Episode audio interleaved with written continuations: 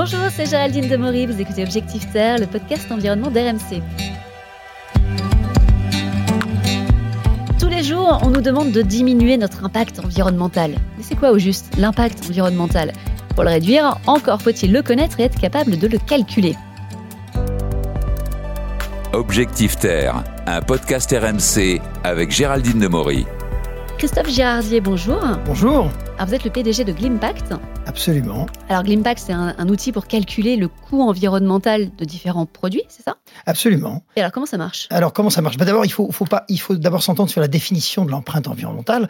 On dit souvent l'empreinte environnementale, c'est l'empreinte carbone, c'est-à-dire les émissions de gaz à effet de serre, et qui jouent sur le réchauffement climatique. En fait, selon la définition euh, de la Commission européenne, l'empreinte environnementale, c'est 16 catégories d'impact. L'empreinte carbone, bien sûr, mais 15 autres. Par exemple, l'utilisation des ressources en eau, l'utilisation des ressources naturelles fossiles, la toxicité des océans, certains enjeux de la biodiversité. Donc, l'empreinte environnementale, c'est l'ensemble de ces catégories d'impact agrégées sous la forme d'un score, qui est un score en nombre de points, on appelle ça des points d'impact. Plus il y a de points, plus le produit ou l'organisation est impactant. Donc, nous, nous avons modélisé cette méthode pour la rendre accessible au grand public par deux applications de smartphone. Pourquoi deux applications?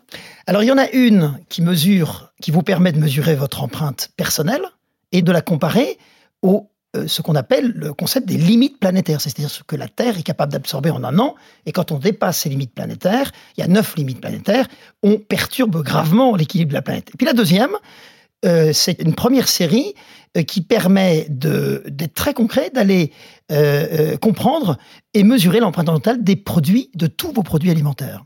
Oui, celle-là, c'est euh, Glimpact Scan. Glimpact Scan. Très concrètement, vous êtes au supermarché, vous voyez un produit, euh, vous le scannez et euh, ça va vous donner instantanément euh, son, son, son, score environnemental. C'est un, peu, un peu comme Yuka, ça, pour évaluer l'impact oui, des produits qu'on achète sur la santé de la planète. C'est ça, c'est le même principe, sauf que ce que nous avons voulu faire, c'est vraiment donner une vision globale de l'empreinte environnementale aux consommateurs, pas simplement les enjeux euh, du réchauffement climatique pour leur montrer par exemple que euh, quand vous achetez un avocat, hein, il faut juste 230 litres d'eau pour un seul avocat. Donc quand vous regardez euh, son empreinte environnementale dans l'application Glimpact Scan, vous allez vous rendre compte que le premier enjeu, c'est pas l'empreinte carbone, c'est l'utilisation des ressources en eau. Alors justement, pour qu'on comprenne bien, est-ce que vous avez un exemple très concret de points de score environnemental? Oui, ben, on peut prendre par exemple si vous achetez des confitures, ce qui est mon cas, hein, vous connaissez peut-être la marque célèbre Bonne Maman, et eh bien si vous scannez la confiture Bonne Maman en pot à la fraise versus, euh, comment dirais-je, le même produit, exactement le même,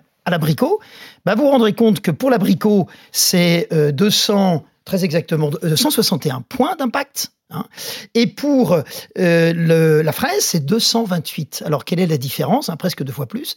Eh bien, tout simplement, dans, le, dans un cas, euh, l'utilisation des ressources en eau est beaucoup plus importante. Donc, quand on applique cette méthode globale, eh bien, on se rend compte que l'empreinte pour un kilo de confiture est beaucoup plus importante pour la fraise que pour la confiture d'abricots. Et alors, ce qui est super en plus, c'est que euh, pour être encore plus concret, euh, quand on regarde dans l'appli, vous donnez le nombre de points, mais c'est vrai que bon, le nombre de points, euh, quand on compare, on se rend bien compte que, que 1000, c'est plus que 100, d'accord? Mmh.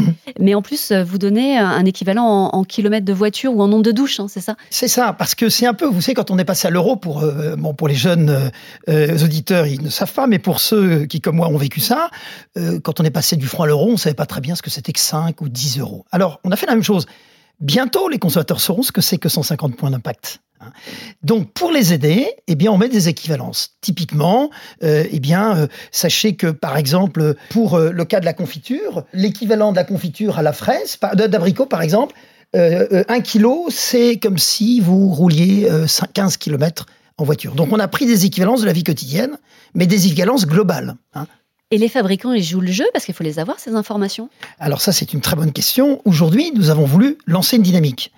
Nous avons utilisé une base de données euh, qui nous donne les pratiques moyennes euh, alimentaires, que ce soit les fruits et légumes, les viandes ou les plats cuisinés.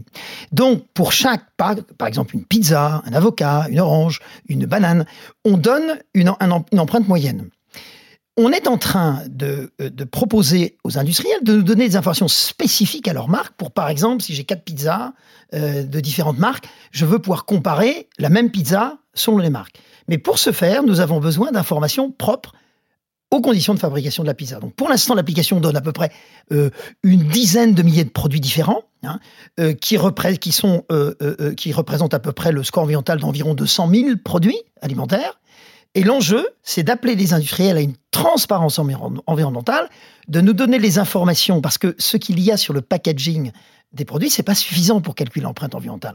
Donc il nous faut un peu plus d'informations, c'est la façon qu'on garde secrète, hein, qu'on ne publie pas. Ce qu'on publie, c'est le score euh, des aliments. Alors certains de nos clients ont déjà joué le jeu. Hein. C'est le cas par exemple de l'entreprise Spadel, c'est le cas de l'entreprise Galère, qui sont, qui sont des entreprises qui ont des marques alimentaires et qui ont accepté de se faire évaluer, hein, donc de se faire dépister et que l'on puisse publier leur score. Donc aujourd'hui, le consommateur a le score moyen de ses produits et il peut appuyer sur le bouton de sa marque préférée pour demander via l'application à sa marque de fournir des informations à MyGlimpact euh, Scan pour qu'on puisse évaluer précisément l'empreinte des produits. Alors je vous propose de faire un petit quiz vrai-faux sur euh, l'impact environnemental. Alors attention. Euh, dans les vêtements, le plus lourd pour la planète, c'est le transport. Et c'est faux, c'est faux, c'est totalement faux parce que et ça c'est c'est ce que pensent beaucoup et on les comprend.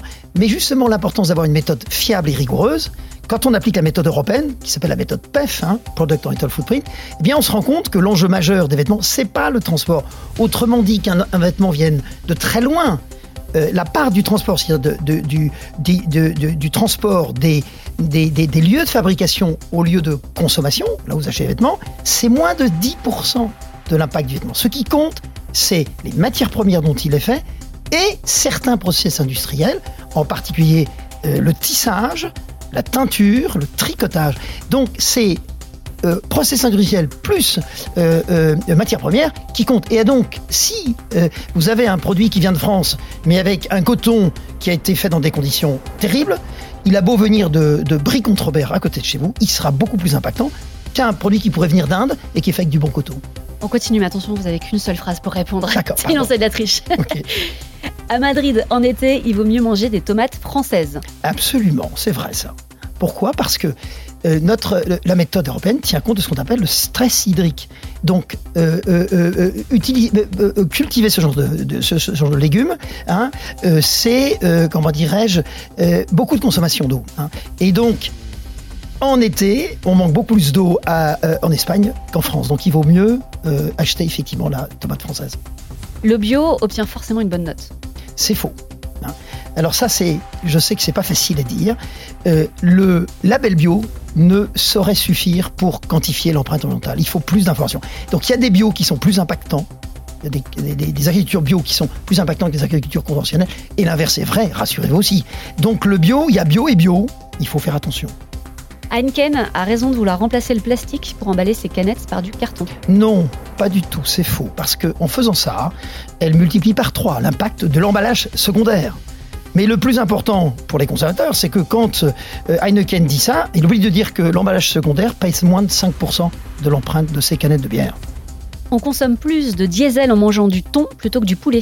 Euh, c'est vrai, c'est vrai, absolument. Hein. Pourquoi? Pas parce que quand on va euh, pêcher le thon, on utilise des chalutiers et qui consomment beaucoup d'énergie. Et quand on, on mesure l'empreinte mentale du thon que vous achetez, il faut mesurer toutes les étapes de cycle de vie, y compris les conditions de pêche. Bravo, vous avez tout juste. on en revient à, Glimpact. Alors, vous avez déjà de grandes entreprises hein, qui vous ont suivi, on en a un petit peu parlé. Mmh.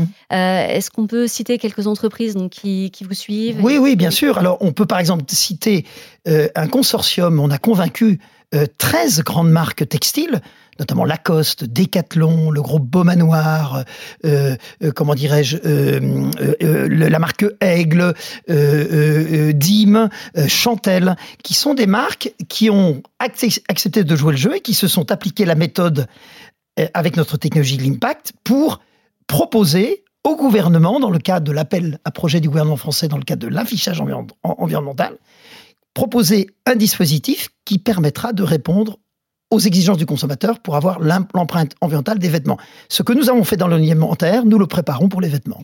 Et est-ce que ça les a incités à changer certaines choses, de se rendre compte de ce Absolument. Alors, sans révéler de secret, euh, mais vous pourrez les interroger, euh, toutes ces marques ont utilisé notre technologie et surtout la méthode PEF, et elles ont fait deux choses. D'abord, elles ont accepté de savoir donc de se dépister, d'avoir une vision précise de, de l'empreinte environnementale de leurs vêtements et surtout d'en découvrir les facteurs explicatifs, donc les causes.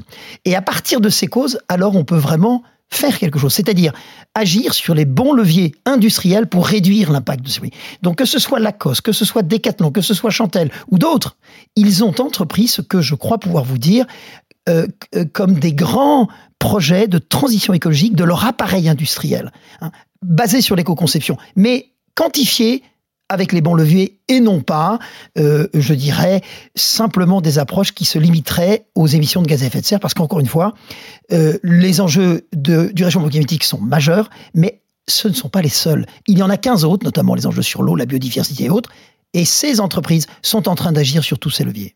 Et est-ce que vous, personnellement, il y a des choses que vous avez eu envie de changer en découvrant certains scores? ah, Complètement. Moi, j'ai été le premier utilisateur avec mon équipe de l'application MyGlimpact.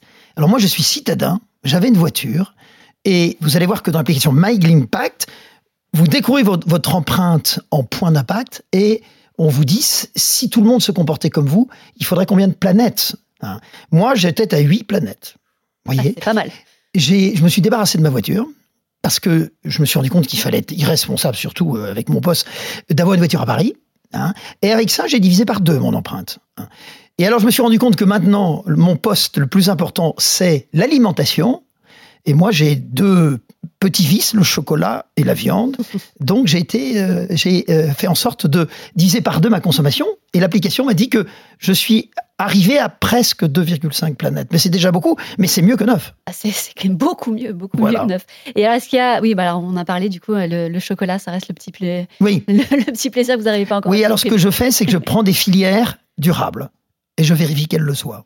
Est-ce qu'on pourrait imaginer euh, une note qui soit sur tous les produits et qui soit dans toute l'Europe? Un peu comme le Nutri-Score Alors, ça, c'est une autre très bonne question. C'est ce que nous préconisons hein, au gouvernement français qui a comme vous le savez, promulgué la loi climat et résilience qui, dans son article 2, impose l'affichage environnemental. Mais le problème, et je veux dire ça à vos auditeurs, c'est que le gouvernement n'a toujours pas décidé des modalités de cet affichage.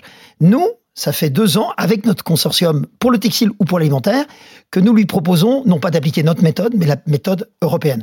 Et l'Europe prépare une législation, c'est-à-dire une loi qui va s'appliquer à tous les États, pour précisément euh, euh, faire en sorte que l'empreinte environnementale devienne obligatoire pour les produits de grande consommation à travers ce qu'on appelle le passeport digital. Nous préparons cette révolution.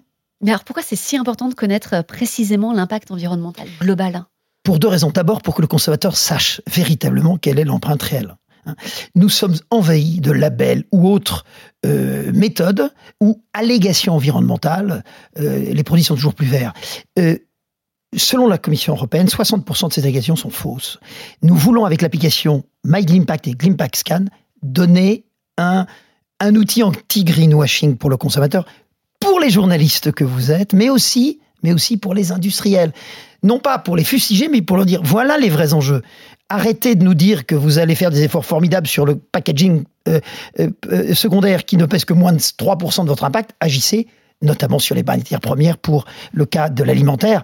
Hein. Le packaging pour les produits alimentaires, c'est moins de 10% de l'impact. Donc, c'est pas, c'est pas là qu'il faut faire porter les efforts. Et, pourtant, c'est là qu'ils communiquent beaucoup. Voilà. Et donc, euh, ces applications sont faites, elles sont gratuites. Donc, on a investi pour, pour le consommateur, pour éveiller l'attention du consommateur et puis surtout lui donner la réalité de l'empreinte pour qu'il fasse ses propres choix sans lui donner de leçons.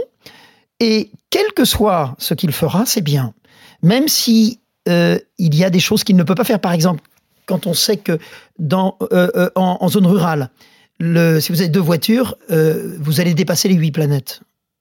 Mais s'il n'y a pas de transport chez vous, on ne peut pas vous en vouloir d'avoir une voiture. Par contre, ceux qui ont une voiture peuvent savoir qu'il faut qu'ils écoutent les élus et ceux qui ne leur proposent pas de, de, changer l'urbanisme et de, de, mettre l'accent sur les transports en commun, euh, alors ils, auront cette conscience-là. Mais s'ils ne peuvent pas changer de voiture, ils peuvent peut-être agir sur un autre poste de consommation. L'application Glimpact leur dira sur quoi ils peuvent agir. Merci beaucoup Christophe. Merci à vous.